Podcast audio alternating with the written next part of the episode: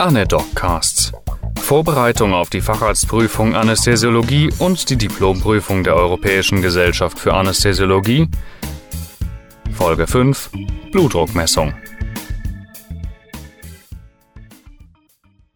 Zum Standardmonitoring während Anästhesien gehören die Untersuchung verschiedener Bereiche des kardiorespiratorischen Systems. Welche kennen Sie?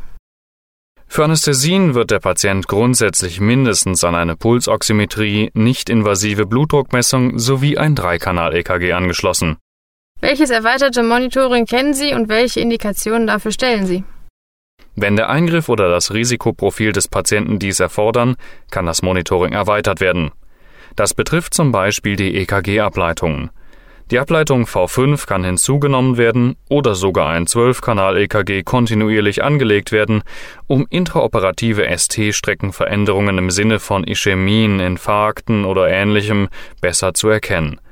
Beispielhafte OPs wären Herz-OPs oder Operationen bei Patienten, die ein hohes kardiales Risikoprofil haben, zum Beispiel hochgradige koronare Herzkrankheit, hochgradig eingeschränkte Pumpfunktion und dergleichen.